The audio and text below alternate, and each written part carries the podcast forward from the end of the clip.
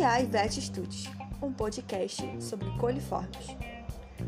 Das bactérias pesquisadas para assegurar a qualidade da água, os coliformes se desenvolvem e, portanto, são os mais pesquisados. A presença deles na água aumentou as suspeitas de outro microorganismo na mesma, pois indica, em primeira instância, que a água foi contaminada por provavelmente dejetos ou outros habitats bacterianos. Eles são bacilos, gram-negativos, aeróbios ou anaeróbios facultativos e não formam esporos.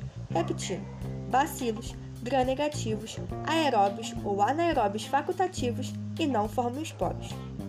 Fontes de infecção. Bovinos ou suínos ingerem a bactéria e, ao excretar nas fezes, a bactéria pode contaminar o ambiente, a água e os alimentos.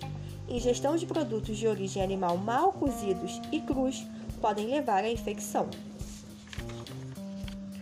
Alimentos. O grupo é considerado indicador de contaminação fecal em alimentos.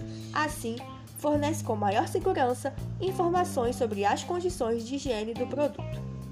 O grupo de coliformes totais são compostos por bactérias da família Enterobacteriaceae, que usam lactose como nutrientes e produzem gás, incubadas a 35 a 37 graus por 48 horas. Fazem parte desse grupo Escherichia coli, Enterobacteriae, Citrobacteriae, Klebsiella, que estão presentes no solo, com exceção de E. coli, que habita tanto em trato intestinal de homens e animais. Água.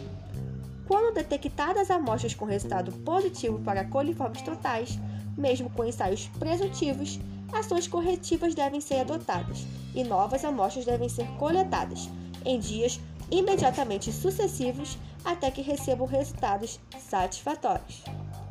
Esse foi um podcast sobre coliformes totais.